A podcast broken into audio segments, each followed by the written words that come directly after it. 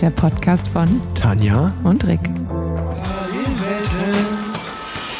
wenn der Morgen beginnt, dann bin ich schon da, dann bin ich schon da. Ja, und wenn der Morgen beginnt, dann bin ich schon da und warte auf den Tag. Herzlich willkommen zu Parallelwelten Nummer 4. Wir sind wieder da. Ja. Ja, ja. Es war ein kurzes Intro. Rick, du sitzt mir gegenüber, wie geht's dir? Überall Gefahr um uns. Überall Gefahr nach und. Welcome to PW Number 4. War das jetzt ein Rap-Zitat? Das war, das war Materia. Niemand bringt hier- um. Immer mehr von gemischtem Hack kopiert. Ja, einmal habe ich das schon. jetzt gemacht. Na gut. Sei dir verziehen. Also kurz, damit sich die Leute das Szenario hier kurz vorstellen können, wie wir uns wieder getroffen haben. Wir sind wieder bei Tanja E-Bike zu Hause Ich habe mit den Augen gerollt. in Köln-Deutz. Und äh, Tanja hat mir so einen Streuselkuchen hier hingestellt. Mir wurde ein Kaffee gemacht, ein Wasser. Und wir können jetzt äh, wieder einfach mal eine neue Folge aufnehmen. Man muss Rick nämlich heute zugute halten. Er hat sich den Kaffee und den Kuchen auch verdient, denn er war tatsächlich mal pünktlich, sogar überpünktlich. Wir hatten uns auf 17 Uhr verabredet und es hätte mir gerade so gereicht, vor der zweiten Einheit den Podcast aufzunehmen. Und deshalb hat sich Rick besonders beeilt mit seiner Einheit und war schon um 16.30 Uhr hier. Deshalb äh, absolut verdient ein Stück Kuchen für den Herren. Vielen Dank, vielen Dank. Partner des Podcasts wie eh und je, Rose Bikes. Und ähm, wir können euch hier als Erste was Interessantes anteasern. Was ist es denn, Rick? Ja, äh, ab Ende Mai wird man das schon auf den Plakaten in Köln sehen können. Ähm, genau, wenn ihr mit dem Rad durch die Stadt fahrt und dann steht man an der ein oder anderen Ampel öfter mal, deswegen Augen auf. Ähm, vielleicht seht ihr ja schon was und ähm, bevor ihr seht, hört ihr es hier im Podcast. Auf rosebikes.de slash plus könnt ihr euch ab dem 10. Mai anmelden und dann gespannt warten, was da auf euch zukommt. Ich kann euch verraten, es ist was echt Fettes. Es hat, was mit moderner Mobilität zu tun. Super, super cool. Ähm, mehr dürfen wir noch nicht verraten. Wir dürfen euch nur das verraten. Aber seid gespannt, das wird cool. Hashtag Car is over. Ja, man muss dazu sagen, ich habe gerade schon gesagt, mich würde es tierisch nerven, wenn ich heute Abend nochmal trainieren müsste. ähm, aber macht dir das nichts aus? Nee, ich bin ja ein Fan von Doppeleinheiten und äh, bin ja auch als Triathlet aufgewachsen. Da gehört es ja dazu, dass man abends eigentlich immer noch ins Schwimmtraining geht oder noch eine zweite Einheit macht. Und deshalb bin ich da relativ entspannt. Ja, ich bin auch schon äh, heute vier Stunden geradelt. Also es war nicht, also man könnte auch sagen zwei Einheiten, es waren aber nur 20 Minuten dazwischen. Ich bin äh, auch zweieinhalb Stunden auf der Rolle gefahren mit viermal 15 Minuten ähm, K3-Intervallen, also Kraftintervallen. Unangenehm. Man muss sich vorstellen, das läuft bei mir dann so ab, dass ich 15 Minuten lang auf einer Umdrehungszahl von 50, also sehr, sehr niedrig fahren muss. Ähm, bei 80% meiner FTP, das sind dann so 320 Watt oder so. Und ähm, das auf der Rolle tat weh. Ich habe geschwitzt wie ein Iltis und habe auch gerade schon gesehen, dass ich ein bisschen Kopfschmerzen habe, weil ich glaube, ich so viel Wasser ausgeschwitzt habe. Und dann ähm, bin ich direkt danach, also nach, ich habe, als ich die Intervalle dann fertig hatte, waren das zweieinhalb Stunden auf der Rolle und dann war ich froh, als ich das Programm beendet hatte, ähm, bin ich nochmal rausgegangen, bin nochmal eine eineinhalb Stunden mit, mit meinem Gravelbike umhergefahren, um die vier Stunden, die auf dem Trainingsplan standen, voll zu machen. Und äh, ich bin jetzt heilfroh, dass mein Training für heute fertig ist und äh, so abends nochmal trainieren hätte ich jetzt nicht so Bock drauf. Aber Ja, ich muss sagen, meine erste Einheit war halt relativ kurz. Ich bin heute nur einen Test gefahren. Ähm, deshalb waren es nur eineinhalb Stunden. Und deshalb bin ich noch, äh, ja, guter Dinge, dass die zweite Einheit noch Spaß machen wird. ja, ich, ich wünsche, ich drücke dir die Daumen auf jeden Fall gleich, wenn ich nach Hause fahre. Ich muss noch einkaufen, also das hat, das harte Leben das harte eines Ding. Radfahrers und Vaters. Eines Daddys. Weil das Problem war, ähm, du hast es sicherlich gerade mitbekommen, kurz vor der Aufnahme hat meine Frau angerufen. Sie war ein bisschen wutentbrannt, weil eigentlich sollte sie einkaufen gehen. Aber ich bin losgefahren, ähm, habe natürlich nicht mehr in den Kofferraum geschaut. Und äh, im Kofferraum ist, Ist der, der Kinderwagen, Kinderwagen. Und, die, und die Trage und ihr Portemonnaie. und äh, somit habe ich alles mitgenommen. Ähm, naja, äh, deswegen muss ich jetzt gleich einkaufen gehen. Das heißt, es ist deine eigene Schuld, dass du noch einen Termin hast. Richtig. Okay.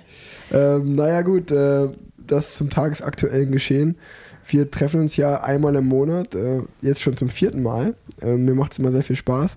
Und wir haben jetzt Anfang Mai und diesmal reden wir über den April. Was ist denn in der Radsportwelt so im April los gewesen, sowohl bei uns beiden persönlich als auch allgemein in der Radsportwelt? Ja, also wie wir beim letzten Mal ja gesprochen haben, standen für mich zwei Rennen auf dem Plan mit äh, Brabantse-Pil und Liège, Bastogne- Bastogne-Liège. Das heißt, die ganzen Ardennen-Klassiker liefen und wir waren auch äh, mehr oder weniger beteiligt. Also ich war beteiligt, du nicht. Du warst währenddessen wo? Ich war, ich bin die Türkei-Rundfahrt gefahren im April, das war's. Genau. Ansonsten lief noch parallel die Tour de Romandie. Nicht wirklich parallel, aber jetzt. Ja. Und ähm, Elsie Jacobs war am Wochenende ein Luxemburger zwei Etappenrennen mit einem kurzen Prolog bei den Frauen. Wollen wir einfach mal reden, wie es bei uns persönlich lief, bevor wir dann den Rest auch noch abfrühstücken? Ich kann es kurz machen, schlecht. also bei mir, bei mir hat es mit äh, Brabant Sepil war, ähm, ging zunächst erstmal gut los, ich habe mich wohl gefühlt, ähm, war in guter Position und ähm, da bin ich gestürzt nach fünf Kilometern und bin dann wieder ans Feld rangefahren, aber das Tempo war schon sehr hoch, weil man am, direkt zu Beginn auf so eine kurze Runde gefahren ist mit drei Anstiegen und da war halt klar, Position ist total entscheidend. Das heißt, es wurde halt richtig schnell da reingeheizt und in dem Moment, als ich eigentlich wieder ins Feld reingefahren bin nach dem Sturz, habe ich gemerkt, dass mein Vorderrad einen richtigen Schlag hab, hat und es wurde immer schlimmer. Dann habe ich gedacht, okay, eigentlich muss ich wechseln, aber wenn ich jetzt wechsle, ist die Chance, dass ich nicht mehr ans Feld rankomme, relativ hoch. Habe mich dann aber fürs Wechseln entschieden, weil ich finde halt Vorderrad ist immer so, wenn, wenn da das Carbon aufgibt, dann tut man sich richtig weh. Und mein Mechaniker hat danach auch gemeint, es war eine gute Entscheidung, weil ich äh, ja die Felge richtig zerstört hatte. Ähm, ja, dann bin ich, ich glaube, knapp zehn Kilometer hinterm Feld hergefahren, irgendwo im Konvoi, bis ich wieder reingekommen bin, da das Tempo so hoch war. Und dann war ich halt eigentlich schon so Fritte. kaputt, so fritte, dass äh, ja das Rennen für mich dann auch äh, nicht, mehr, nicht mehr lange ging. Und Lüttich, gut, was soll ich sagen? Du hast mir beim letzten Mal ja schon den Tipp gegeben, direkt den Schlüssel ins Trikot zu packen. Und nachdem ich auch von zum Beispiel Andi Stauf hat mir auch nur so eine Nachricht geschrieben, viel Spaß morgen, Lachsmiley. Wenn man solche Nachrichten bekommt, dann weiß man schon, wie das, wie das Rennen laufen wird. Ähm, war aber so eigentlich ganz schön. Die ersten 50 Kilometer konnte ich gut meinen Job machen, habe die Mädels vorne in die Anstiege reingefahren und in die schnellen Abfahrten. Von dem her war ich zufrieden, obwohl es dann ähm, ein einsamer Tag im Gruppetto durch die Ardennen war. Ja. Ja, also zum ersten Rennen von außen hört sich ja so an, wenn man kein Glück hat, kommt auch noch Pech dazu.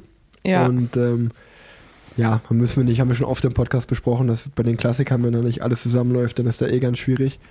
Und ähm, ich meine, zu Lüttich, Bastogne, Lüttich, äh, meine, meine Kumpels von War haben äh, das äh, Rix-Tipp, das, da musste ich auch sehr schmunzeln, äh, dass, sie das, dass sie das so gemacht haben. ja. LBL steht dafür lieber bleiben lassen. Ich habe es auch, am, ich habe das gesehen morgens, ich glaube morgens oder am Abend vorher und äh, es hat mich sehr amüsiert, aber nicht sehr motiviert, muss ich sagen.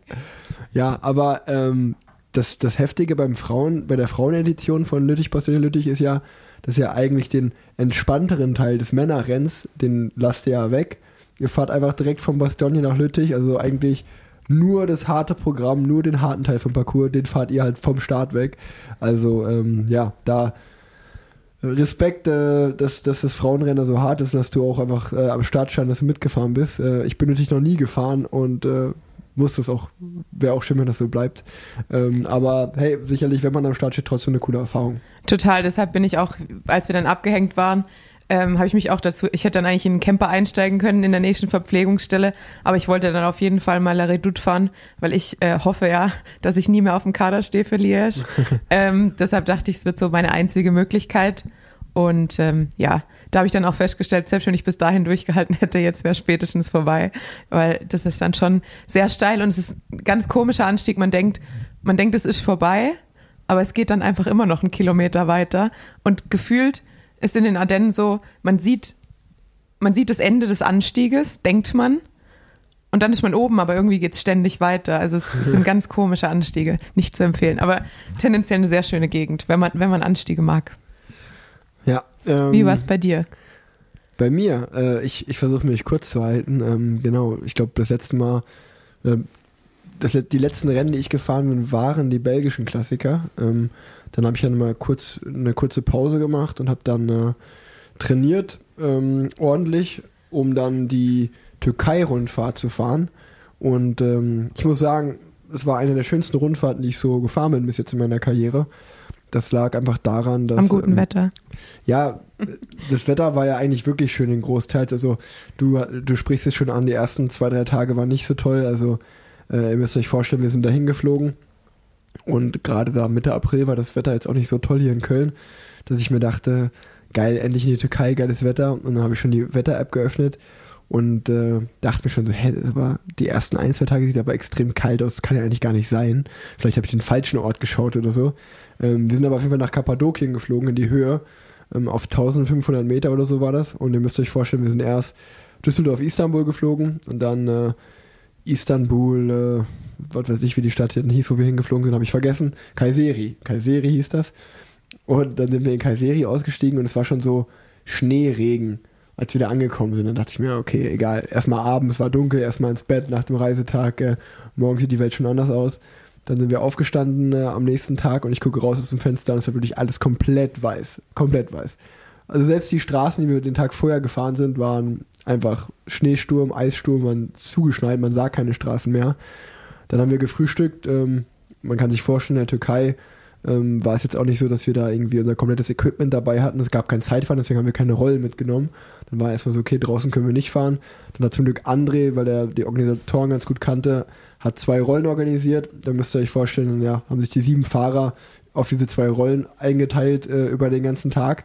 Und ähm, als dann gerade alle fertig waren mit Training, kam dann auch schon nachmittags, also es, im Vormittag kam schon die Info, ey, die Etappe, so wie sie geplant ist, findet auf jeden Fall nicht statt, die ist abgesagt. Ähm, und dann am Nachmittag kam die Info, hey, der Organisator hat eine, äh, eine der Organisator hat eine Ersatzetappe gefunden. Wir fahren direkt nach Konya, da sollte die zweite Etappe st äh, stattfinden. Und wir fahren als erste Etappe einfach nur die letzten 70 Kilometer von der zweiten Etappe. So kann man es ungefähr zusammenfassen. Und äh, weil auch den Tag danach soll es noch sehr kalt sein. Ähm, und dann sind wir eigentlich eine sehr abenteuerliche Tour in so einem Minibus gefahren mit dem Team, weil diese Zugesch also wir sind einfach durch den Schneesturm gefahren. Ich kann mich daran erinnern, dass Greg Henderson irgendwann mal von hinten gesagt hat, so, Leute, denkt ihr eigentlich, ist es ein gutes Zeichen, dass wir die einzigen hier auf der Straße sind, die Auto fahren? Was denkt ihr? Ist das ein gutes oder ein schlechtes Zeichen? Ähm, dazu muss man sagen, dass wirklich das ein oder andere Auto lag links und rechts im Graben. Also das war wirklich äh, ein Abenteuer pur. Ähm, aber als wir dann endlich mal, glaube ich, nach zweieinhalb, drei Stunden Tour, äh, Bustour angekommen waren in Konya, ähm, ja, wussten wir dann, okay, morgen die erste Etappe, 70 Kilometer Flachetappe. Ähm, ja, erste und zweite Etappe äh, waren dann in diesem, in, im Konya, wie du schon angesprochen hast, es war, es lag zum Glück kein Schnee mehr, aber es waren trotzdem nur so Temperaturen um den Gefrierpunkt, maximal irgendwie 4 Grad Tagestemperatur, die ersten zwei Etappen, das war sehr, sehr kalt. Und dann in der dritten Etappe sind wir dann aus dieser Region endlich runter ans Meer gefahren. Und also sind wir mit 5 Grad vielleicht gestartet und dann im Ziel hatten es schon 24 Grad. Und ab dann war die Rundfahrt wirklich, was ich meinte, so eine meiner Lieblingsrundfahrten, weil du musst dir vorstellen, logistisch war es dann wirklich so, du bist im Hotel aufgestanden, hast gefrühstückt, bist runtergegangen, auf dein Rad, dich auf dein Rad gesetzt, bist zwei Kilometer zum Start gefahren, hast dich eingeschrieben, die Etappe, bist die Etappe gefahren, bist ins Ziel gekommen, dann hat der Pfleger gesagt, ah, das Hotel ist drei Kilometer von hier, bist du mit dem Rad ins Hotel gefahren und der Tag war beendet in dem Sinne. Also so ging es in den letzten sechs Etappen. Ja, perfekt. Dass es logistisch halt einfach super cool war. Äh, und zum Sportlichen ähm, kann ich, glaube ich, äh, vorweg sagen, dass es sehr, sehr schade war, dass wir keine Etappe gewonnen haben. Ähm, wir sind ja wirklich mit einem sehr, sehr guten Sprintzug dahin gefahren, alles für André, ähm, damit er eine Etappe gewinnen kann. Und ich glaube, er war einmal Zweiter und, oder ich glaube, nee, zweimal Zweiter, einmal Dritter, fast in jedem Sprint, eigentlich nur in den ersten fünf. Und Gut, ihr wart ja auch sehr dominant als Sprintzug. Also ich glaube, die Leute, die sich die Etappen angeschaut haben, es war ja eigentlich, also ihr wart ja ständig vorne. Ja. und eigentlich ein perfektes Leadout. Ja, definitiv. Also äh, wir waren, wir haben auf jeden Fall die beste Sprintvorbereitung da gehabt. Ähm, ich bin auch persönlich sehr zufrieden mit dem Job, den ich mal machen konnte als Anfahrer. Ähm, Glaube ich, habe ich das sehr gut hin, hinbekommen. Ähm, bin mit meiner sportlichen Performance sehr, sehr zufrieden gewesen. War sogar teilweise überrascht. Man muss sich vorstellen, Türkei-Rundfahrt war ein, äh, ich glaube, ein HC-Rennen, also äh, sozusagen äh, eine Stufe unter der World Tour. Aber das Fahrerfeld war sicherlich gut, aber es war jetzt anders als ein World Tour Starterfeld. Es waren drei World Tour Teams am Start mit, äh, mit Quickstep, mit äh, äh, Astana und wir. Und da war noch natürlich ein sehr, sehr gutes äh, Pro-Conti-Team mit dabei, mit Alpecin Phoenix. Die kann man eigentlich als World Tour Team rechnen, wenn, nicht, wenn man ehrlich ist. Ja. Und ja, dann im Sprint, jeder hat es gesehen. Also leider waren Mark Cavendish und Jasper Philipsen immer einen Tick schneller. Ähm, trotzdem, äh, unsere Sprintvorbereitung war super und auch die Ergebnisse waren top. Der Sieg hat sicherlich gefehlt. Das hat uns alle ein bisschen gewurmt oder ich schätze mal, wir hätten es schon verdient gehabt, so, so einen guten Job, wie wir gemacht haben. Absolut. Ähm, aber es hat Bock gemacht, die Rundfahrt. Also, selbst wenn es berghoch ging äh, im World Tour Feld, bin ich ja dann auch einer, der mal irgendwann Probleme kriegt. Aber bei der Türkei-Rundfahrt war das wirklich so, dass man sich dachte, ah cool, da ist ein Berg im Finale, geil, dann hängen wir ein paar Fahrer ab. Ja. Ähm, und ich kann mich sogar noch daran erinnern, bei der einzigsten Bergankunft, äh, die es gab, ähm, bei der einzigen Bergankunft war es so, dass ich glaube, ich wurde abgehangen. Also der Berg war 16 Kilometer und ich bin einfach sechs Kilometer vom Ziel abgehangen worden, als die Gruppe noch so 30, 35 Fahrer, äh, noch, also nur noch 30, 35 Fahrer im Hauptfeld waren. Und eigentlich ist das ja, also das, das erlebe ich nie. Äh, Ja. Ich habe mich natürlich ein bisschen reingesteigert dann, habe dann auch alles gegeben, bin mit hochgefahren, war schon cool. Aber ähm, da musste ich auch schmunzeln und habe mir gedacht, okay, äh, also bei der, bei der World Tour Bergankunft bin ich halt eigentlich nach einem Kilometer abgehangen Ja. oder lass schon direkt unten reißen. War mal eine coole Erfahrung, es hat sehr viel Spaß gemacht und ähm, das, das war auf jeden Fall cool. Jetzt komme ich dann direkt zum eher negativen oder ähm, unschönen Teil, dass dann äh, die, die Türkei-Rundfahrt sicherlich die, äh, das war die letzte Vorbereitung vorm Giro. Als wir dann aber, oder kurz nachdem wir wieder in Köln waren, hat uns dann das Team äh, angerufen, also André und mich, und äh, hat sich dazu entschieden, uns nicht mitzunehmen zum Giro. Ähm, und äh, die, werden, die werden alles auf die Gesamtwertung setzen. Ähm, wir haben ein Team komplett um Dan Martin gebildet und werden eigentlich ohne Sprintzug Ohne ohne Spr- ja. Sprinter äh, zum Giro fahren, was uns natürlich auch ja, völlig überrascht hat, weil Ja. wir das eigentlich seit, seit dem Januar-Trainingslager haben wir alles darauf all, angerichtet, sind Klassiker weniger gefahren, ähm, sind Türkei deswegen gefahren, haben trainiert deswegen. Es war natürlich sportlich gesehen schon eine, schon eine Enttäuschung, dass man dann äh, den Giro nicht fährt. Glaube ich, ja. Ähm, und äh, also ich persönlich kon konnte es auch nicht ganz verstehen, sage ich mal. Äh, das, so wie es kommuniziert wurde, auch fand ich ein bisschen komisch. Ähm, aber sicherlich hat das Team seine Gründe und ähm, die fahren auf Gesamtwertung, dann ist halt immer schwierig, zwei Ziele unter einen Hut zu bekommen. Ähm, deswegen äh, mussten wir da jetzt in den sauren Apfel beißen und äh, können den Giro nicht fahren. Was aber nicht heißt, dass äh, wir können jetzt irgendwie den Kopf hängen lassen. Also ich trainiere trotzdem total motiviert natürlich weiter. Fahre jetzt die Mallorca Challenge und ähm, dann die Route del Sol, die Andalusien-Rundfahrt Mhm. Mitte Mai. Rennen, die eigentlich abgesagt worden sind äh, und dann vom Februar jetzt in den Mai geschoben wurden. Und ähm, ja, es gibt ja noch die Tour und die Vuelta. Mal schauen, ob wir uns dann dafür äh, ins Team fahren können. Wir nehmen das, denke ich mal, André und ich nehmen das auf jeden Fall sportlich, glaube ich, an, diese, äh, diese Groß, Aufgabe ne? und äh, gehen das mal an und mal schauen. Ihr werdet hören im Podcast, wie die Story weitergeht. Ja, ich drücke die Daumen, dass es klappt. Ähm, halt uns auf dem Laufenden. Wie geht's bei dir denn weiter? Ja, ich wollte noch kurz zur Tour of Turkey, oder sorry. Pre Presidential Tour of Turkey, äh, eine Lanze brechen für die Swift Academy, weil ich ja auch äh, das Projekt durchlaufen habe. Und Jay Vine, der Sieger bei den Männern vom letzten Jahr, fährt, fährt jetzt für Alpecin Phoenix, hatte da seinen ersten Auftritt, meine ich, und ist Zweiter geworden bei der Bergankunft und auch im GC, meine ich, Zweiter genau, geworden. Genau, der hat sogar noch um den, Um ich glaube, eine Sekunde nur hinter dem Sieger. Genau, also super es war ja, die waren ja nicht zu dritt auf der, auf der Zielgeraden. Deshalb äh, guter erster Auftritt, würde ich sagen. Und er hat auf jeden Fall gezeigt, dass er was kann, wenn es bergauf geht und bergauf endet. Nee, total. Also, wie du sagst, also ich glaube, für die Swift Academy war das äh, auf jeden Fall ein großes Ausrufezeichen, dass man äh, auch über diesen Weg äh, es ins Profi, in den Profibereich schaffen kann und ähnlich wie du, nicht einfach nur mitfährt, sondern äh, da auch sich etablieren kann in dem Fahrerfeld. Danke, diese Blume nehme ich an. Ja, welche Rennen gab es sonst noch? Ich musste sagen, dass ich äh, wirklich kein einziges anderes Radrennen geschaut habe. Also ich weiß, dass Romandie jetzt war Ja. ähm, und dass, dass das äh, Frauenradrennen in Luxemburg war, habe ich auch mitbekommen. Aber so richtig verfolgt habe ich es nicht. Also bei der Romandie-Rundfahrt war das Einzige, was ich mitbekommen habe, dass Jeremy Thomas einen legendären Sturz hingelegt hat, 30 Meter vor der Ziellinie, aber am Ende trotzdem die Rundfahrt gewonnen hat. Genau, im Zeitfahren dann. Genau, also das, ich habe es natürlich dann aus, aus der Teambrille verfolgt, dass Michael Woods, der ins Abschlusszeitfahren als Gesamtführender gegangen ist, ähm, leider noch bis auf Platz 5 durchgereicht wurde. Ähm, sonst hat Peter Sagan eine Etappe im Sprint gewonnen. Aber ja, ich habe das wirklich nur so am Rande verfolgt, um ehrlich zu sein. Es war ja auch sehr miserabel. Also ich glaube, da hattet ihr selbst die ersten beiden Tage äh, in der Türkei noch Glück mit dem Wetter im Vergleich zu Romandie.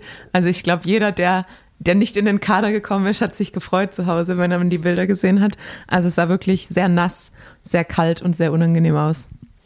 Genau, ähm, ja, das stimmt auf jeden Fall. Also ich habe auch nur mitbekommen, dass da viele am Jammern waren. Völlig zu Recht. Völlig zu Recht, äh, ja. Dass man, dass man bei diesen Temperaturen und bei diesem Wetter fahren musste. Und dann, genau, dann war das, äh, wie hieß die Tour nochmal? Ich hab's vergessen. Elsie Jacobs SC Jacobs. in Luxemburg. No- Emma? Norsgaard Emma Nors, ich hätte jetzt Hat fast zwei Emilia Etappen und den Norsgaard GC gewonnen. Ähm, und ähm, den Prolog hat Lorena Wiebes gewonnen. gesagt. Hm. Genau.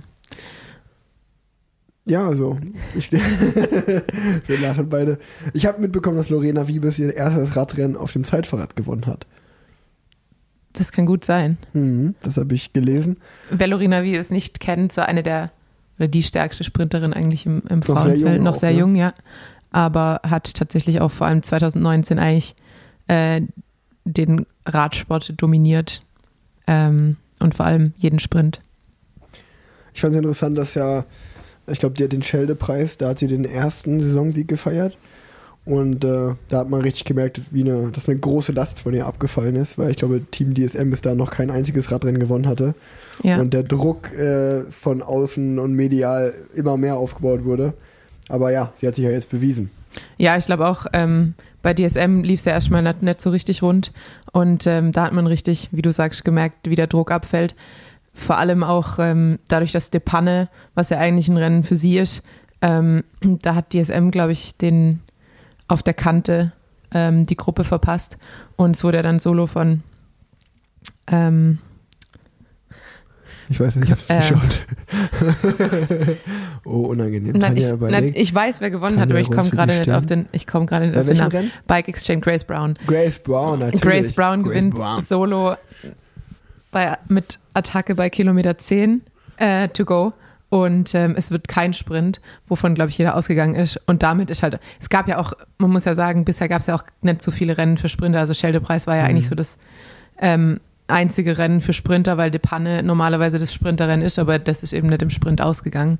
Deshalb ist auch schwierig, als reiner Sprinter sich bisher so wirklich zu zeigen, weil es eben nicht viele Rennen gibt. Und da habt ihr als Männer den Vorteil, ihr habt eben noch viele Etappenrennen und da ist immer, da ist immer mal eine flache Etappe mit dabei, wo es auf den Sprint äh, rausläuft. Bei uns geht es eigentlich nur mit den Klassikern los und die Klassiker sind Mhm. ja einfach, Klassiker sind, Ja. Fahrer sind ja eher so, so ein Hybrid aus Sprinter und Bergfahrer, irgendwie was dazwischen ähm, und Dauerleister.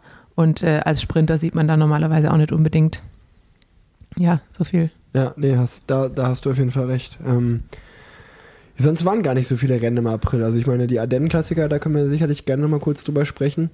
Und äh, ich wollte nur mal kurz sagen, dass es halt wirklich sich, es fällt mir gerade selber auf, wenn wir über die Rennen sprechen, dass sich das bei mir dahin entwickelt hat, dass wenn ich selber nicht an diesem Rennen teilnehme, ich äh, gar keine Radrennen schaue oder größtenteils nicht.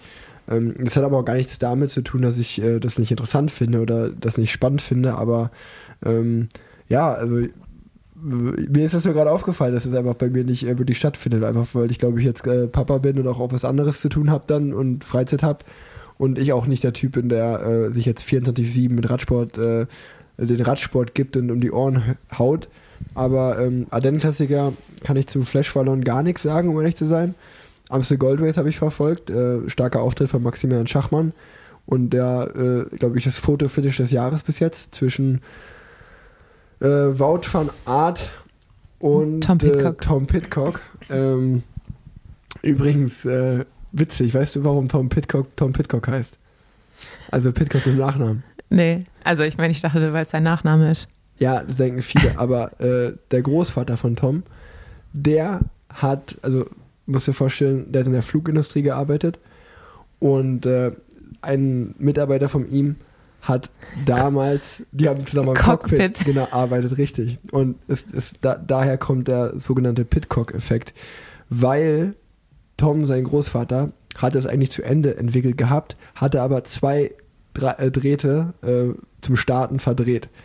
Und ähm, dann hat der Mitarbeiter, dann hat er das vorgestellt und es ging nicht, der typische Vorführeffekt. Und dann eigentlich so sein Mitarbeiter, der war aber, eigentlich war, also der Großvater war der Chef, aber ähm, der unter ihm, sein Assistent kann man sagen, der hat den Fehler bemerkt, hat dann die beiden Drähte richtig hingemacht, hat sie verdreht und dann ging's.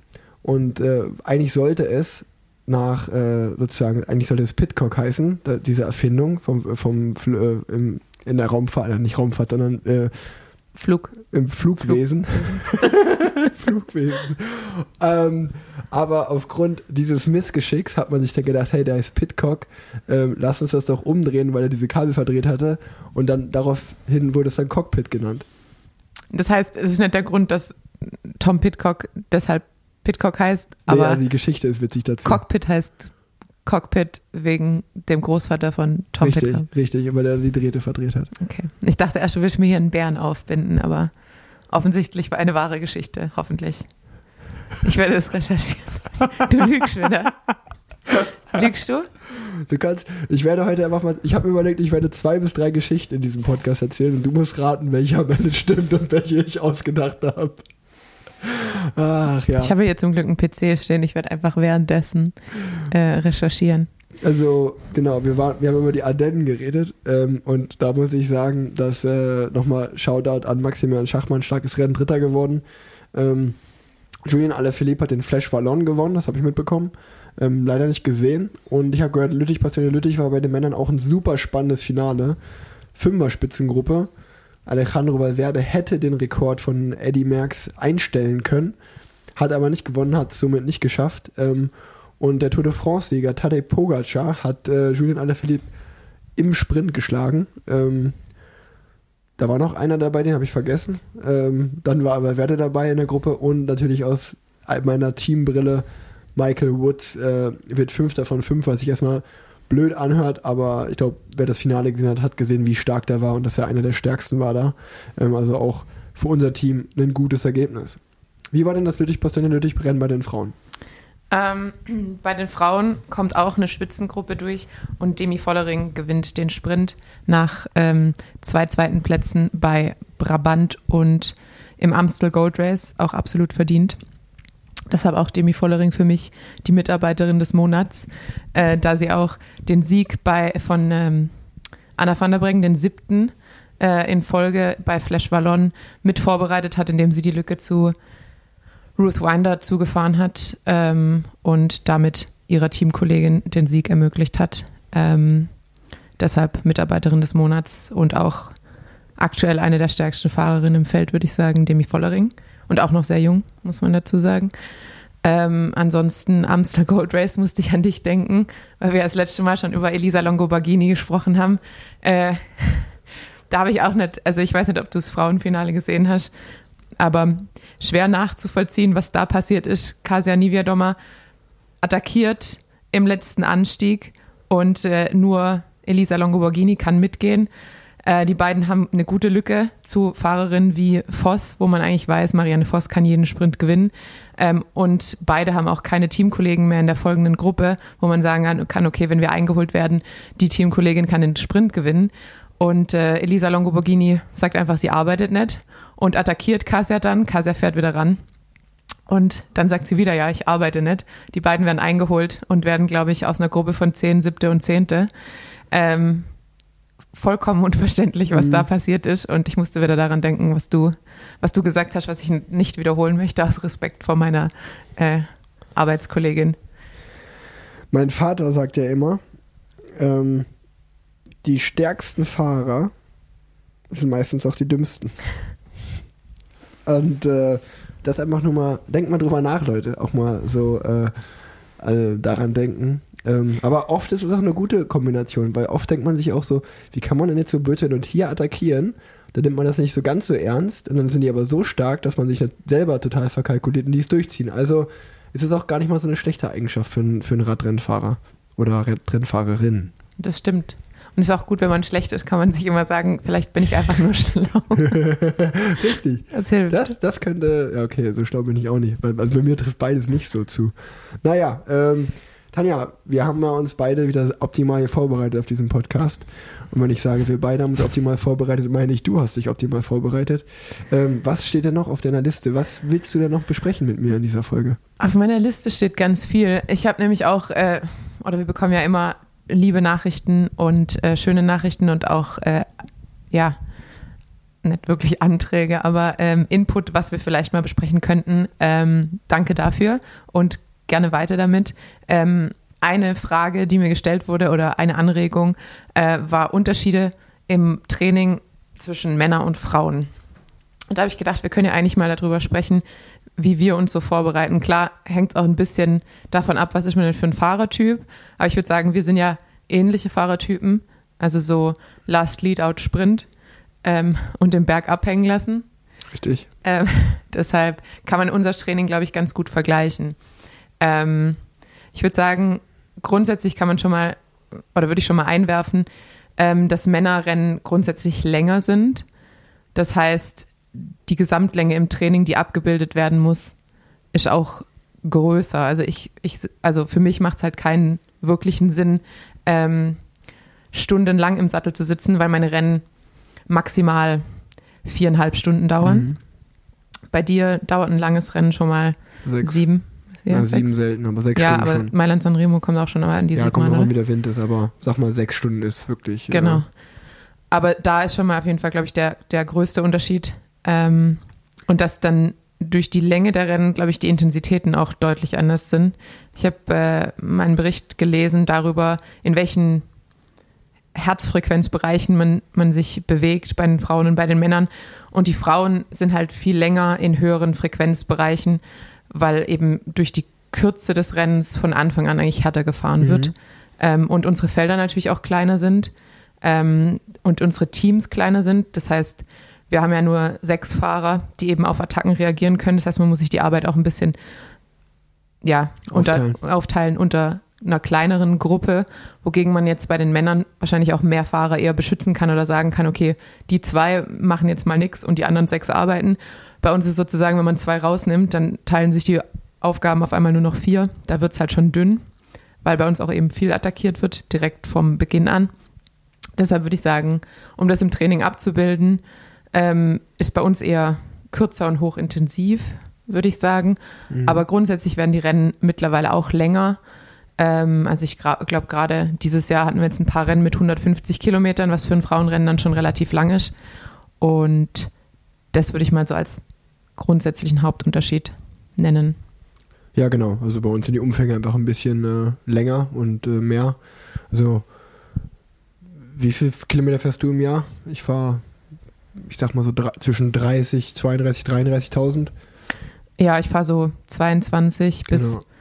dieses Jahr will ich ein bisschen mehr fahren, aber es, ja, das Ja, sind dann also- schon fast 10.000 weniger. Genau, also aber die Umfänge, aber wie du sagst, also ich glaube an der Intensität äh, im Training, äh, also natürlich, ich fahre die in meinem Bereich, du fährst die in deinem Bereich, das ist sicherlich unterschiedlich, aber Ja.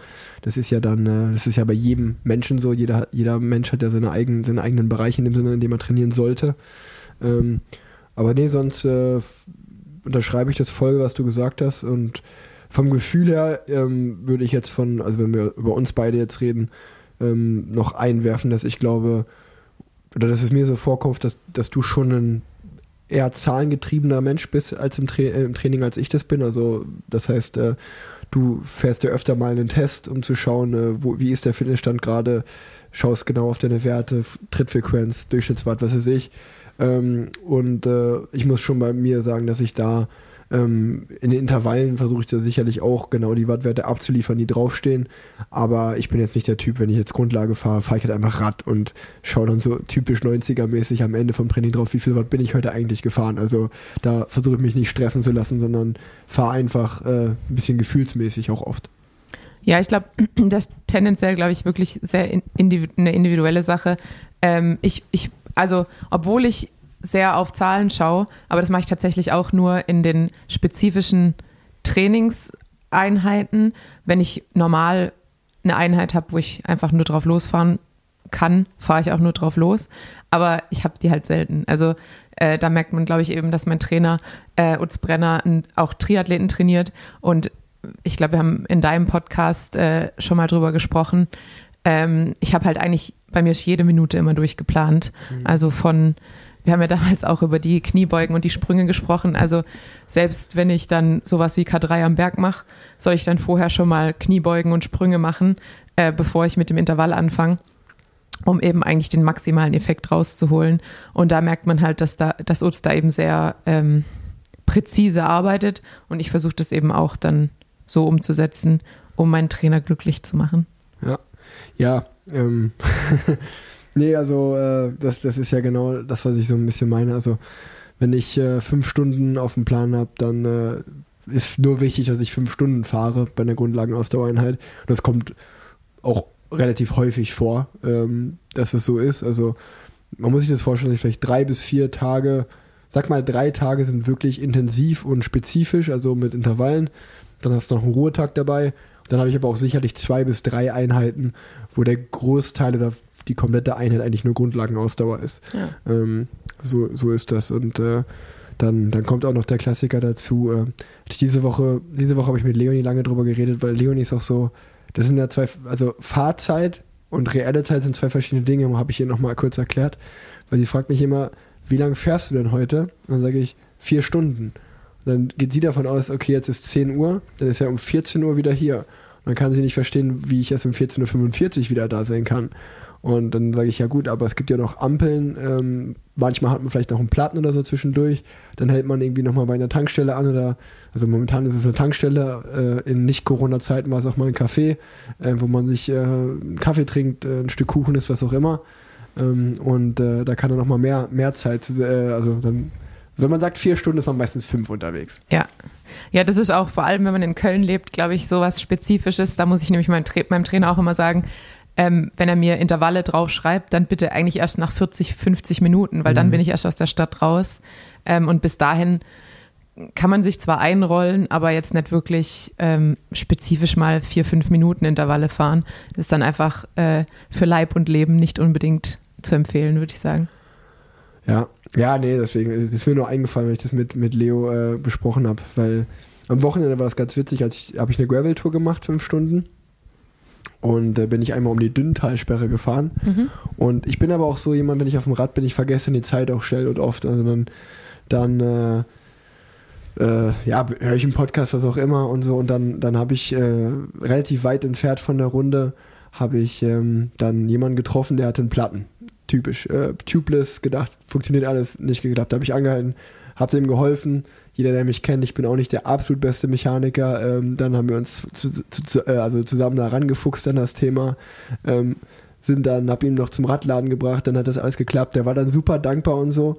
Und ähm, dann, äh, der war auf einer, der war auf einer Bikepacking-Tour. Und dann habe ich mich auch gut mit dem verstanden, haben uns was getrunken dann ist schon langsam dunkel geworden. Wir haben Lagerfeuer gemacht.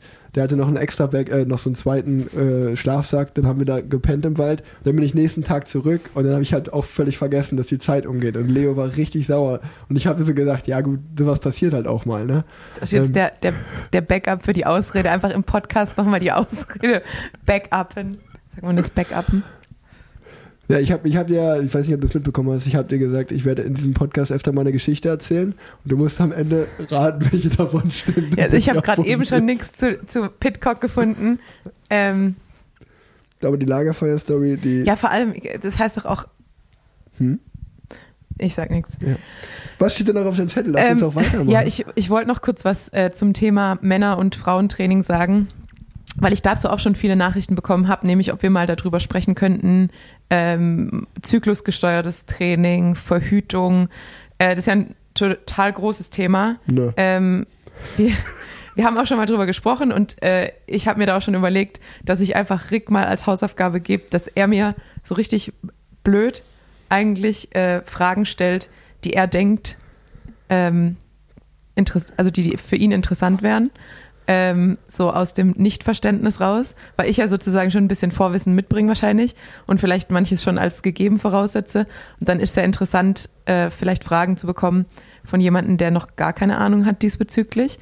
Ähm, deshalb mache ich das, glaube ich, nochmal extra. Grundsätzlich kann ich aber schon mal sagen, ich war beim Junk Miles Podcast und da haben wir auch sehr lange über das äh, Thema zyklusgesteuertes Training gesprochen. Das heißt, jeden, den es interessiert, kann ich empfehlen, da vielleicht mal reinzuhören. Äh, war auch ganz nett und ganz lustig. Und ähm, gegen Ende sprechen wir vor allem über dieses Thema. Das heißt, ihr könnt den Anfang skippen, wenn es euch nicht interessiert. Ja, ähm, können wir gerne in der nächsten Folge drüber äh, sprechen. Da haben wir schon mal einen Cliffhanger für die nächste Folge. Ja, und dann sind wir auch schon beim nächsten. Wir haben nämlich eigentlich seit, eigentlich haben wir einen Cliffhanger seit der ersten Folge. Wir wollten nämlich die World Tour Jerseys der Damen mal ranken und besprechen, welche uns da am besten gefallen. Ähm, und das haben wir in der ersten Folge auf die zweite verschoben, in der zweiten auf die dritte und ab dann haben wir auch, glaube ich, nicht mehr darüber gesprochen. Deshalb wollte ich es jetzt in der vierten Folge mal wieder, ähm, ja, aufgreifen und ähm, mit dir besprechen, welches Trikot im Damenradsport, ähm, es gibt ja acht World Tour Teams, und wir begrenzen uns jetzt mal auf die World Tour Teams. Ähm, welches gefällt dir persönlich am besten? Ähm, das von Track und das von Canyon Swam. Die beiden finde ich sehr schön. Also Canyon Swam ist halt wirklich, äh, da muss man einfach sagen, da macht Rafa einen geilen Job schon seit Jahren. Also das ändert sich ja nie groß, aber ähm, einfach so die, die Grundidee vom Design ähm, ist gefällt mir sehr gut, ist ja auch sehr beliebt. Ähm, ich glaube, zumindest wenn ich hier auch so in Köln Rad fahre oder unterwegs bin, dann, dann sieht man, äh, dass das Canyon Swam Trikot ähm, wird, wird auch von vielen Frauen allgemein im Radfahren, beim Radfahren getragen. Also ähm, deswegen gehe ich mal davon aus, dass das sehr beliebt ist und das finden viele schön. Ähm, das finde ich auf jeden Fall äh, schön, genau. Und ähm, dann auf jeden Fall das von Track, also dieses äh, hellblau ähm, finde ich, find ich sehr schön. Und ähm, ähnlich wie bei den Männertrikots, da finde ich Track hat auch eins der schönsten Trikots. Ähm, das sind für mich die beiden schönsten. Wie sieht es bei dir aus? Ja, ich habe eigentlich. Es fällt mir schwer, mich äh, festzulegen, aber ich würde sagen, am besten dieses Jahr gefällt mir eigentlich SD-Works, ähm, weil es irgendwie so ein bisschen fancy ist und trotzdem simpel. Und ich mag eben, ich mag eben trotzdem irgendwie so klassische Radsport-Trikots, die so ein bisschen Sponsoren gebrandet sind, ähm, wo man so ein bisschen sieht, okay, es ist ein, ist ein Team. Mhm. Äh, deshalb gefällt mir SD-Works eigentlich sehr gut. Track mag ich auch sehr. Ähm, und ja, gut, Canyon als mein ehemaliges Team hat mir immer schon gut gefallen, habe ich auch immer gern getragen und ähm, müsste ich lügen, wenn ich sagen würde, es gefällt mir nicht. Gefällt mir trotzdem sehr gut. Ähm, aber ich mag tatsächlich auch sehr gern F de Jeu. Das finde ich ist ein sehr, sehr schönes Trikot, weil es eben so richtig classy ist. Und das Frauentrikot finde ich auch sehr viel schöner als das Männertrikot. Ähm, Außer es auch, regnet. Ja, genau. Dann Außer es regnet. So die haben jetzt auch den Blauton der Hosen verändert. Das war ja die letzten Jahre so ein richtiges krasses Royalblau. Und jetzt ist eher so ein dunkel, ein schönes dunkelblau. Deshalb finde ich, das sieht auch sehr äh, edel und sehr schön aus. Aber ich bleibe beim Favoriten SD Works. Ja, ähm, gehe ich mit. Ich muss auf jeden Fall sagen, dass ich äh, Bike Exchange, DSM und Movistar sind ja auch genau dieselben Trikots wie bei den Männern. Ähm, Finde ich auch alle drei wirklich nicht schön. Also, und, ja, und alle geht auch, auch, geht auch gar nicht. Also dieses, aber die haben auch seit Jahren geht das schon nicht, dieses, dieses alle-Team. Das ist, das ist seit Jahren auch dieses, das ist einfach so ein typisches italienisches Frauenteam, auch mit Cipollini, alles auf Neongelb gebrandet. Ähm, naja, ähm, aber gut, äh, wir wollen ja hier positive Energie äh, verbreiten und äh, keine negative Energie. Aber das ist auf jeden Fall meine Meinung, dass Track und Canyon Swam, äh, good job Very Und SD-Works gefällt dir nicht? Das wäre äh, nee, ist nicht so meins, nee. Also finde ich nicht schlimm, stört mich nicht. Wäre jetzt aber auch nicht, dass ich sagen würde, komm, äh, das hat ein Shoutout verdient. Mich erinnert es so ein bisschen, es gab mal so eine Lauflinie ähm, von Adidas, aber das ist schon lang her, ich glaube irgendwie so 2011, 12. Und da, das, da waren auch diese Farben drin. Und man denkt ja immer so, rot-lila beißt sich, aber irgendwie geht's. Irgendwie geht's. Haben sie gut gemacht und sind ja auch sehr erfolgreich damit. Sieht man ganz oft als erstes Trikot über der Ziellinie. Rick hat hier meine sehr wirren äh, Notizen in der Hand.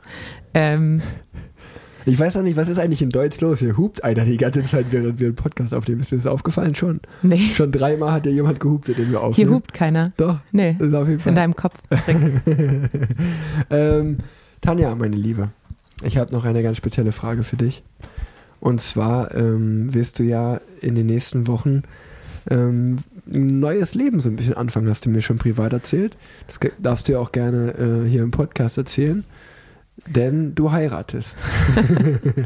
Nein, Nein. Äh, du wirst dich beruflich verändern. Oder, Genau. Ähm, ich freue mich sehr, denn ähm, wir haben ja beide so ein bisschen die Connection zu Dirk Tenner, äh, wie ich gelernt habe, der Dr. Vollgas von Köln, ähm, der sich eigentlich so um alle gestrandeten, gestürzten, äh, verletzten Radsportler kümmert. Ähm, und Radsportlerin. und Radsportlerinnen. Und äh, man muss auch sagen, sehr guter Mann. Meine Teamkollegin Sarah Gigante ist äh, vor zwei Wochen, sind es glaube ich jetzt mittlerweile, bei Flash Wallon relativ schwer gestürzt, hat sich äh, das Schlüsselbein gebrochen, das Wadenbein gebrochen, ähm, die Speichel gebrochen. Und ich hatte direkt von am nächsten Morgen von Dirk einen Anruf, ob er irgendwas machen kann, ob er irgendwie helfen kann.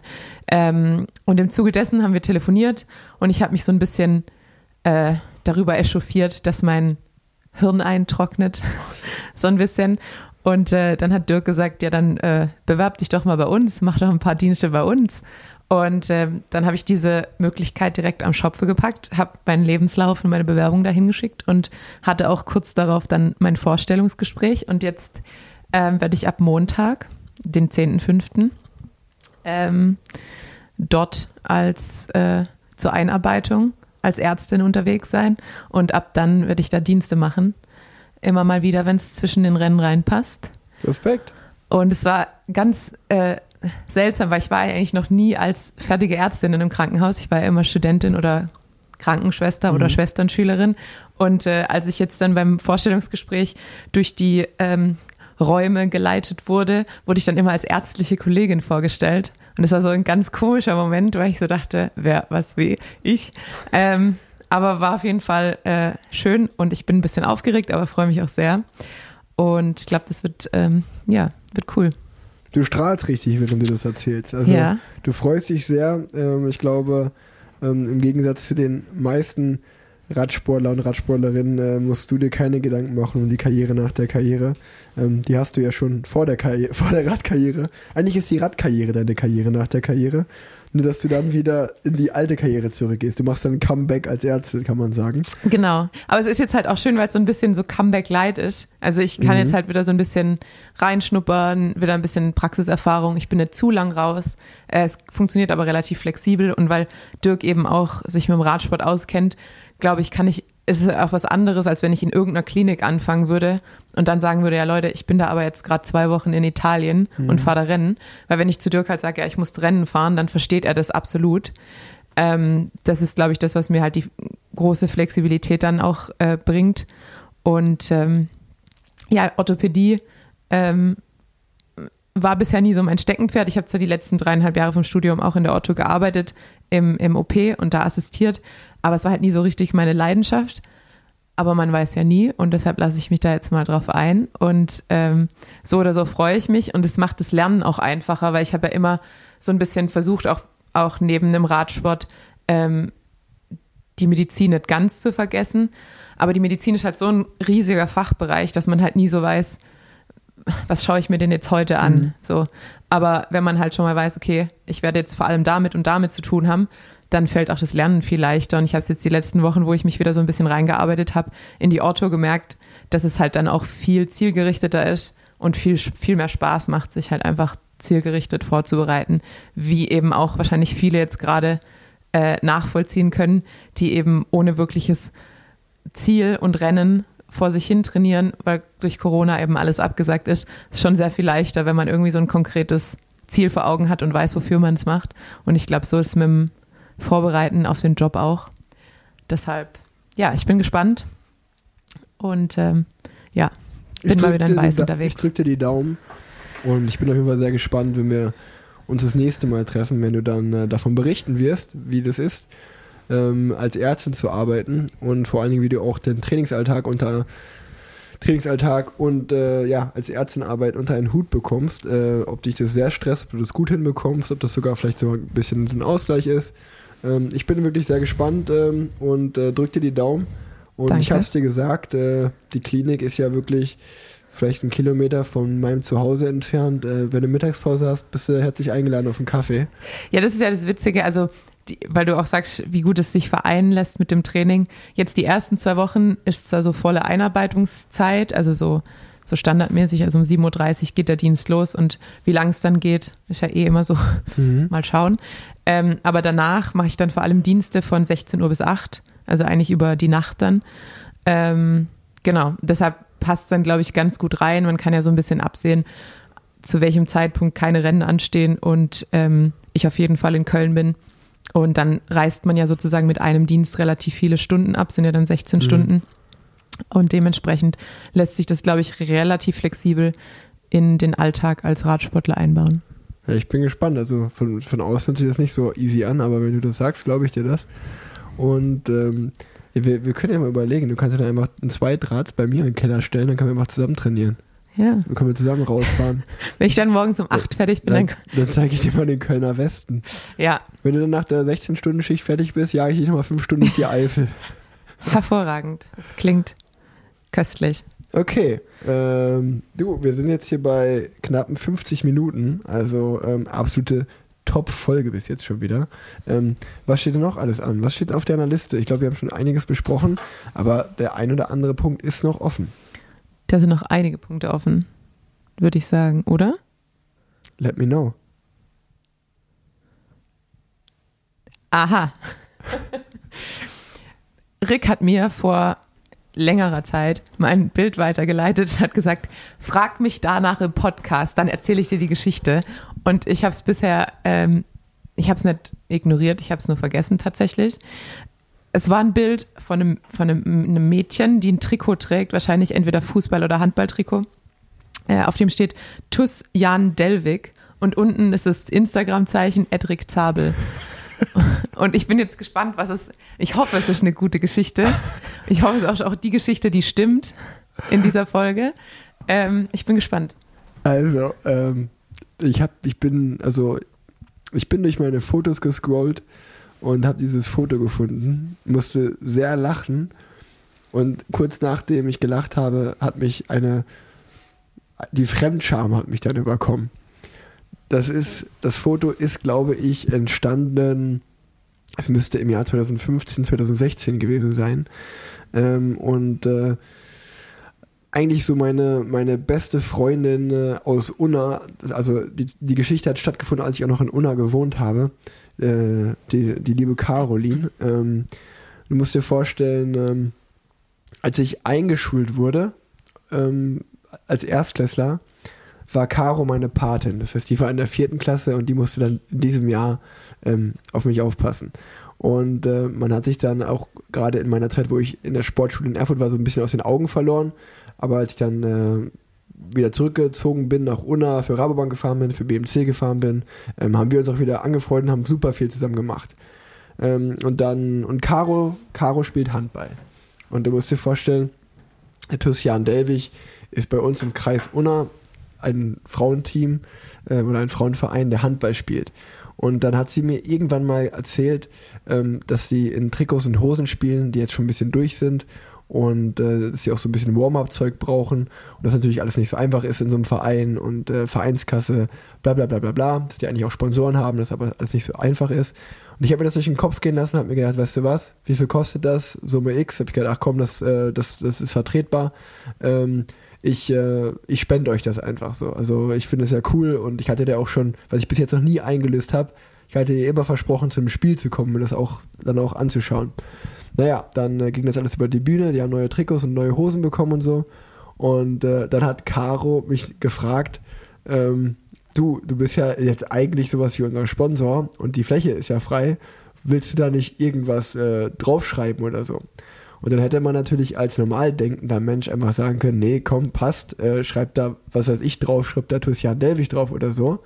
Aber Der 21-jährige Rick Zabel hat sich gedacht, komm, das ist die, Gelegenheit, um neue Follower zu gewinnen. Ich schreibe auf die Trikots der Frauenmannschaft, mache ich das Instagram-Logo drauf und mache Rick Zabel. Und ich habe dir nur das Foto weitergeleitet, wo Caro das Trikot anhat. Ich habe die, ich hab die Geschichte auch letztens mal bei der Türkei-Rundfahrt am Tisch erzählt und meine Teamkollegen haben sich auch schlapp gelacht. Muss dir vorstellen, es gibt richtige Teamfotos, wo diese ganzen Frauen da stehen und jeder hat diesen Aufdruck auf dem Trikot. Und wie gesagt, ich fand es damals, fand ich es sehr cool. Im Nachhinein denke ich mir halt, okay, das ist richtig peinlich. Ich muss dich auch kurz korrigieren, du hast nämlich das Wort Fremdscham benutzt, aber eigentlich ist es einfach nur Scham. ja, stimmt, stimmt. Es ist einfach nur Scham über sich selbst. genau. Ach ja. Voll, vollkommen verständlich auch. ja. Vor allem, man muss auch dazu sagen, du, du musst auf jeden Fall dieses Bild in deine Story po äh, posten, ja. wenn diese Folge online geht. Ähm, dieses Rick Zabel ist auch nicht wirklich dezent und klein. Es ist einfach, ich glaube, es ist sogar größer als der Vereinsname. Also, das ist wirklich, es ist wirklich, ich stelle mir halt einfach nur vor, ich meine, klar stellen die sich für das Foto dahin, die haben neue Trikots bekommen, aber insgeheim werden die sich ja alle gedacht haben, was ist denn das für ein Vollidiot? Und stell dir mal auch vor, die haben dann einfach gespielt. Und klar, damals war Instagram noch nicht so groß, aber trotzdem auch die gegnerischen Spielerinnen oder die Zuschauer, die das dann angeschaut haben, die werden das ja gesehen haben und jeder von denen wird irgendwann mal das dann auch eingegeben haben und geschaut haben, was ist das eigentlich? Und dann sind die einfach auf mein Profil gekommen. So richtig random. Ach, naja. Schön. Die Geschichte wollte ich mal erzählen. Da dachte ich, die spare ich mir für den Podcast auf. Ja, ich hoffe, dass diese Geschichte jetzt die wahre Geschichte war. Äh, von den dreien. Das stimmt, ja. Die, die, die stimmt. Die stimmt. Da habe ich dir auch ein ähm, Foto von geschickt. Das ist eine sehr schöne Geschichte. Was nicht heißt, dass die Lagerfeuer-Story oder die Tom Pitcock-Story frei erfunden war. Das könnte ja auch einfach Fiktion gewesen sein. Fanfiction. Ja. Ich, für mich ist es Entertainment. Ich hoffe, die Leute konnten darüber lachen. Ähm, ich fand es auf jeden Fall witzig, mir diese zwei Geschichten auszudenken. Hervorragend. Aber ja, die, mit, der, die mit der Pitcock-Geschichte. Erlaubt, ne? Da ja, aber man schreibt es ja anders. Das stimmt. Das, aber dann dachte ich mir so, ja, aber ist ja auch manchmal so entfremdet, weil es dann besser funktioniert, aber man schreibt es ja anders. Und ich habe mich dann auch überlegt, äh, ich, nee, da, da sprechen wir jetzt nicht drüber. Das sorgt schon wieder für Ärger sonst. So. So. Weiter im Text. Ähm, wir haben noch einen Shoutout. Wir haben nämlich, du guckst mich fragend an. Ähm, ich musste lachen, wie du Shoutout ausgesprochen hast. Shoutout. Shoutout. Shoutout. Ähm, wie gesagt, bekommen wir, ähm, ich sage jetzt mal so schön, Fanpost. Okay. Nein, wir bekommen Nachrichten von euch. Vielen Dank nochmal. Ähm, und eine Mail hat uns erreicht von Tobias. Ähm, und zwar hat er uns gebeten, und ähm, das machen wir natürlich sehr gerne, ähm, auf die Aktion Kilometer für Kinder aufmerksam zu machen, ähm, die normalerweise so abläuft, dass pro gefahrenem Kilometer bei Radsport-Events ein Cent an die Deutsche Kinderkrebshilfe geht. Und ähm, durch die ausgefallenen Radevents fallen natürlich auch sozusagen die Spenden aus. Deshalb gab es 2020 die Aktion, dass man sozusagen selbst organisiert ein 24-Stunden-Event macht und sich eigene Sponsoren dafür sucht, für jeden Kilometer und eben dieses Geld an die Kinderkrebshilfe geht. Und ähm, es hat letztes Jahr auch gut funktioniert. Ich glaube, 320.000 oder 350.000 Euro sind da zusammengekommen. Und es soll es dieses Jahr auch wieder geben. Und ja, Tobias hat uns darum gebeten, einfach nochmal drauf aufmerksam zu machen, ähm, dass es das dieses Jahr gibt. Und ähm, dass ihr da entweder als Fahrer oder eben auch als Sponsor einfach aktiv werden könnt. Und genau, deshalb wollten wir einfach mal kurz weitergeben, dass es das gibt und gute Aktion, Daumen hoch von meiner Seite aus. Tanja tippt jetzt gerade was in ihrem Laptop ein, sie schaut nach, sie will, denke ich mal, noch eine Seite empfehlen. Ja, ich dachte nämlich, weil ich glaube, er hat uns keinen Link dazu äh, geschickt, aber dann dachte ich mir, ob man es hoffentlich ähm, unter Kilometer für Kinder findet und wollte das jetzt hier äh, interaktiv testen. Ihr müsst, ich, ich kommentiere das einfach, ihr müsst euch vorstellen, Tanja sitzt jetzt auf ihrer Couch, hat eine rote Mütze auf in der Wohnung. Man weiß nicht warum. Es ist ja nicht kalt hier drin. Ja, weil ich Mütz, ich habe heute Mützenhaare. Okay. Und es gibt ja Helmhaare, es gibt Mützenhaare und, ähm, und Tanja hat ein Döner-Kebab-T-Shirt an. Das müsst ihr auch noch wissen. Warum auch immer sie das anhat. Ja, also ihr findet es unter der äh, kinderkrebsstiftung.de, da gibt es ähm, Kilometer für Kinder. und äh, Beiträge dazu. Genau, ansonsten ähm, können wir da auch sicher nochmal was in den Show Notes äh, vermerken. So, wir haben noch zwei Punkte offen jetzt, liebe Tanja. Einmal würdest du, wolltest du noch gerne über die Vox Women Tour sprechen. Und ich hatte das Anliegen, dass wir beiden mal kurz über das Thema Impfen reden. Was, Ja. was wollen wir zuerst machen? Ich mache mal kurz Vox Woman Tour, weil das schneller geht. Ähm, Okay. Glaube ich, es gibt diese ab dieser Woche vom 3. Mai bis zum 17. Mai ähm, die Vox Woman Tour bei Swift. Swift. ähm, und die soll einfach die Aufmerksamkeit für den Frauenradsport boosten. Vox Woman Cycling ist ja eine, eine Homepage, ähm, die jeden Montag so die News aus dem Frauenradsport ähm, wiedergibt. Ich schreibe da auch einen Blog. Das heißt, und mit mir auch äh, sehr viel andere. Ähm, die haben Podcasts, äh, die machen Livestreams und so weiter und so fort. Und jetzt eben auch die Tour auf Swift. Und äh, da gibt es Workouts und Recovery Rides und ähm, jeder, der möchte, darf da gerne mitmachen. Wenn die Folge rauskommt, sind meine Workouts, glaube ich, gerade rum, weil ich bin für die erste Woche zuständig. Ähm, aber ansonsten könnt ihr auch mit Ella Harris und Lauren Kitchen äh, die Workouts machen und ansonsten die Recovery Rides äh, sind ja für immer und für jeden da. Ähm, deshalb gerne mitmachen und den Frauenradsport pushen. Kurze. Zwischenfrage. Ähm, kurze Zwischenfrage. Als du dich ähm, als Ärztin beworben hast, hast du in die Bewerbung mit reingeschrieben, dass du jetzt auch Podcasterin und Bloggerin bist? Nee. Also warum? Das ist ja bestimmt ein gutes. Vielleicht, wenn die auch mal ein bisschen Marketing machen wollen, hätten die sagen können, komm Tanja, kann die auch noch. Ja, also zum einen weiß das Dirk ja, äh, aber grundsätzlich äh, habe ich da so äh, Kernkompetenzen reingeschrieben, wie meine praktische Erfahrung in Ja, aber Kliniken ist ja und auch eine äh, Kernkompetenz, Parallelwelten-Podcast. ich, ich bin mir nicht sicher, ob das entscheidend ist, äh, wenn ich Patienten untersuche oder ähm, betreue. Aber äh, ich lasse das einfach mal so im Patientengespräch einfließen. Aber es wäre witzig, wenn du jedem Patienten erzählen würdest, dass du einen Podcast hast und die den da mal reinhören können. Das wäre witzig. Total. Kannst du so eine Visitenkarte machen, wo das draufsteht.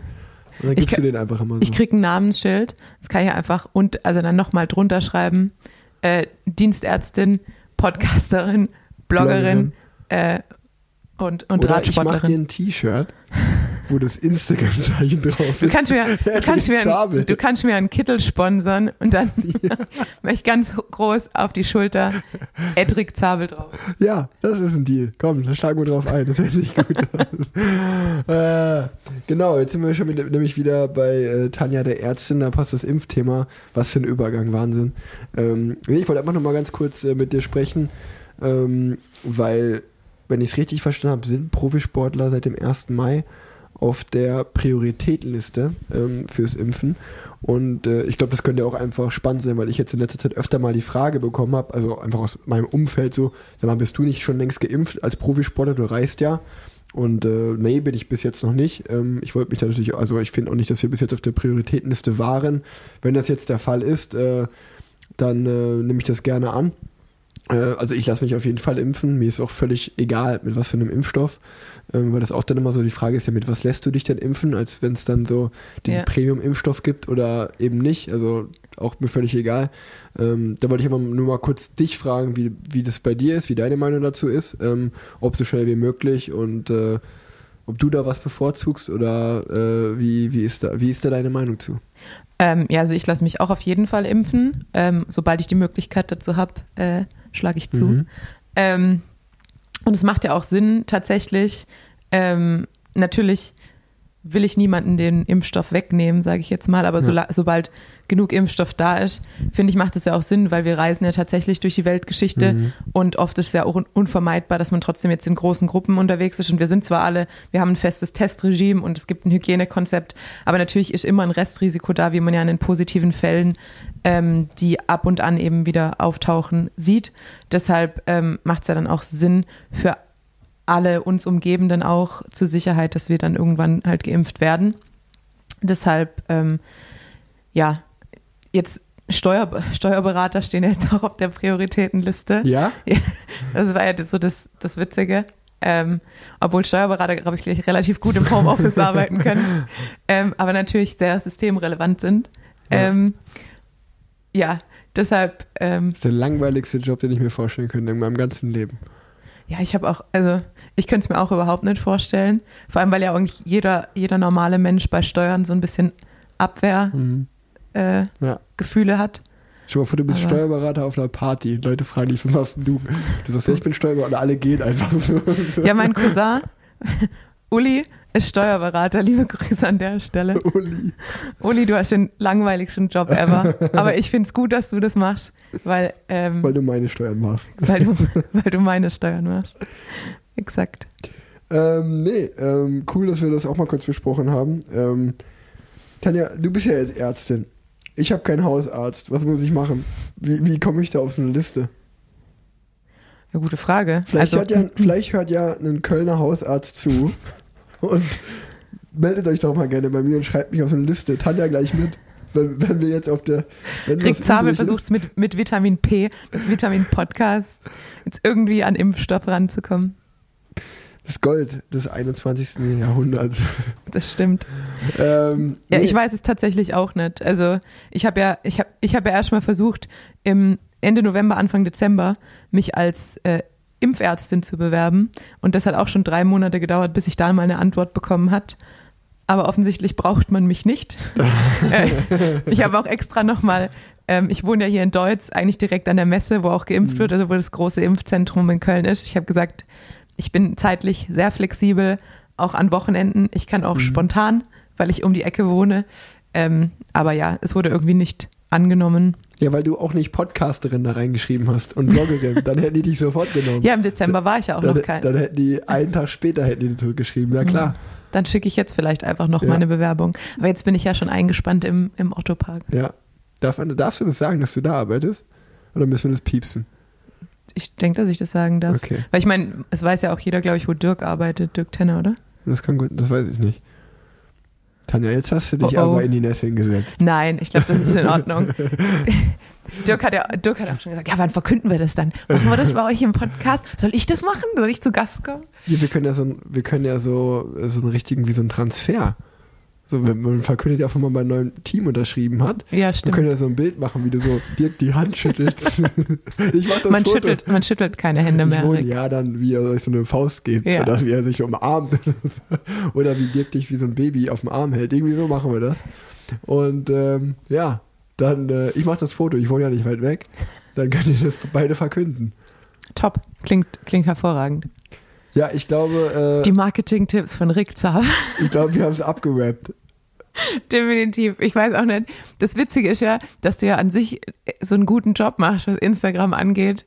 Allgemein Marketing, dass du auch so ein Gefühl dafür hast, so Bilder und Qualität. Und wenn ich dann an dieses Trikot denke und diese Positionierung von diesem riesigen Edric Zabel, ich habe ja nur das Go gegeben. Ich habe ja nicht gesagt, wie und was und wo. okay, jetzt habe ich, jetzt habe ich den äh, Tussian Delwig, hast du gesagt, Delwig, gell? ja. Delwig beleidigt. Nee, ja, das ist gut. auch, warum, warum sprecht ihr eigentlich Sachen da drüben, so im, im Ruhrgebiet, warum spricht man da alles so komisch aus? Delwig. Delwig, aber man schreibt es Delwig. Genauso, man schreibt Söst, aber man sagt Soest. Oder dann, was Beste ist, das ist Dehnungs-E überall. Ohr Erkenschwick. Als ich zum, ersten, zum ersten Mal Radfahren war im Ruhrgebiet und ich bin an dem Schild Richtung Ja, nichts gegen das Ruhrgebiet. geschrieben Ohr Erkenschwick. Äh, aber es ist nur ein Dehnungs-E, man spricht Ohr Erkenschwick. Okay. Du kennst Ohr Erkenschwick Nee, nicht, kenn ich, ja? habe ich nie gehört. ja, herrlich. War eine also, Eikel. War eine Eikel. Äh, Geile Sachen auf jeden Fall. Castrop Rauxel. Wir haben gute Namen. Total. Ich frage mich auch, wenn man immer Richtung Berlin oder Bielefeld fährt, Porta Westfalica ist auch so ein geiler Name. Mhm. Überhaupt nicht Mein Erzhagen ist auch so eins meiner Lieblings. Oder Mon Montabaur finde ich immer gut. Mhm. Ja, damit kommen die Leute ab, wenn wir so einfach so, na, so, so was glaubt jetzt. Jetzt, hat, jetzt, hat, jetzt haben eh alle ausgeholt, jetzt können wir eh auf, Ja, aufhören. das stimmt. Ja, dann äh, machen wir hier kurz einen Prozess. Diese Folge hat mir sehr viel Spaß gemacht. Ich gebe dir die. Faust, äh, weil Hände schütteln tut man nicht mehr. Und Nicht mehr, nicht mehr 2021. merkt ihr das? Sowas von 2019, Alter. Okay, ähm, und vielen Dank fürs Zuhören. Ähm, es macht mir viel Spaß, diesen Podcast zu machen. Wie ihr merkt, ich bin auch ein bisschen albern halt. Wir, wir hoffen viele. euch auch natürlich. Darauf sind wir ja mehr angewiesen, als dass es, dass es Rick Spaß macht. Schreibt Tanja auf jeden Fall auch alle, ob ihr diese Geschichten, die ich einfließen lasse, ob ihr das wieder wollt oder ob ihr sagt, nee, das war nix. Ähm, aber einfach nur alle Tanja schreiben, bitte. Dann kann die das an mich weitergeben. Und ähm, ja, in diesem Sinne ähm, bin ich raus. Die letzten Worte hat wie immer die wunderbare Tanja Erath. Ähm, ja, ich bin froh. Jetzt komme ich nämlich super aus der Nummer raus. Ich habe nämlich keinen Alfredo Binder-Vortrag geplant und ich habe keinen Overhead-Projektor hier. Aber da die Folge jetzt leider zu Ende ist, ähm, ja, müssen wir das aufs nächste Mal verschieben. Gehabt euch wohl.